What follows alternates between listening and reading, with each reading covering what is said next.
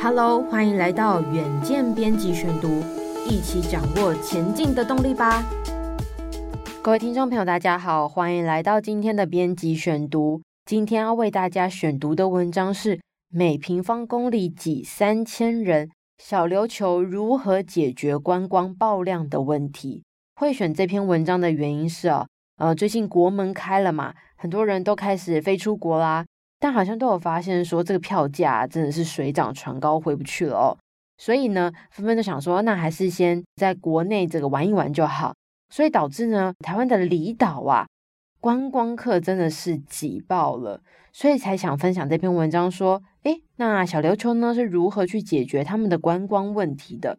这篇文章撰写的记者是冯绍恩，那也在这边预告喽。那接下来的两集呢，远见杂志有采访到了公益平台文化基金会董事长严长寿，还有国际知名艺术大师江贤二，他们纷纷呐、都落脚在台东。那究竟台东是如何走向国际艺术聚落的？它的新模式如何去改变旧体制？还有艺术大师江贤二，他为何会决定在台东设立艺术园区呢？这是接下来精彩的两集单集哦，那就敬请听众准时收听了。接下来就是我们今天的文章，欢迎收听。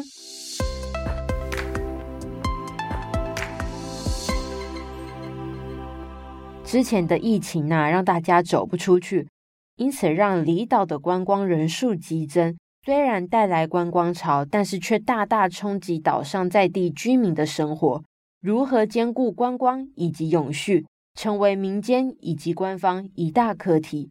小琉球、屏东外海的一粒观光明珠，如今受欢迎的程度可以用疯狂来形容。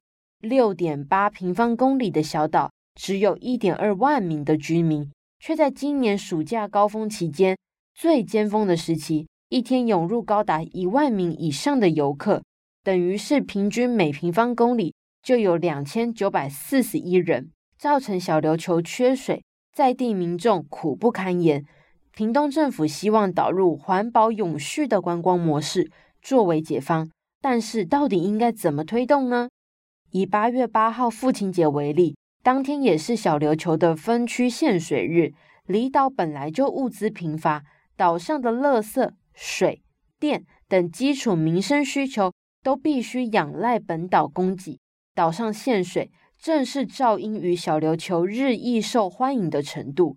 屏东县府交通旅游处处长黄薇薇就说道：“疫情导致小琉球游客趋势尖锐化，更集中在六到九月份，造成当地水资源基础设施无法负荷，只好先分区限水。虽然人潮等于钱潮，但是赚钱的同时，却也很难不影响当地民众的生活。”黄国威就说了。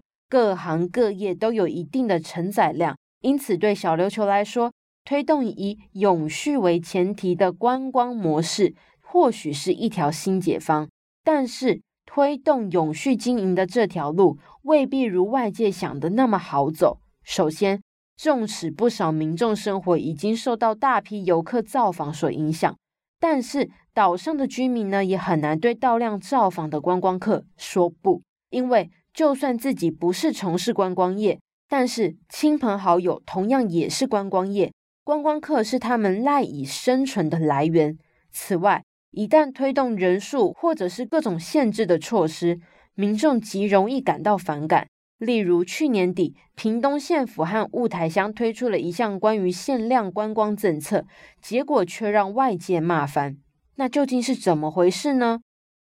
屏东县雾台乡有一处颇受欢迎的景点——哈尤溪七彩岩壁秘境，原先可以让游客自由进出，但是由于大量的游客带来脏乱，并影响山区部落的生活，屏东县政府决议管制游客进出，改由预约的方式，必须经由专业导游带团才能进入。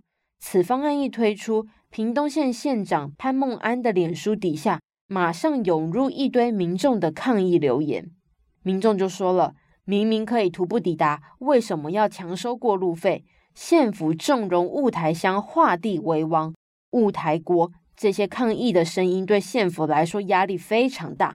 但是黄国维强调，正确的事情就必须要执行，这个时候不做，未来会更难做。这是黄国维坦言的。大量游客不论是徒步、开车造访当地，带来环境脏乱的同时，又对部落的生活造成影响。再加上时不时传出游客受伤，因位处偏远，导致救援困难。当地部落因外来游客造访深受其扰。历经七年，才主动向政府申请成立了首个原住民的自然人文生态景观区，涵盖了阿里、神山、大武部落，其中就包含了大武部落内的七彩岩壁哈尤溪。去年年底，屏东县府开始管制位于雾台的哈尤溪七彩岩壁秘境后，外界骂翻天，认为对民众的限制很不方便。黄国维说了。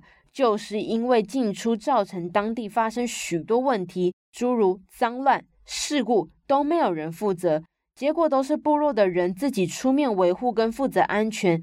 深山又让行政资源难以介入。屏东的经验让黄国伟坦言，小琉球的问题一时之间无法解决，仍需靠当地民间的力量，慢慢宣导永续观光的优点。世界各国很多地方做永续观光所带来的经济效益更为可观，而且受益者更实际。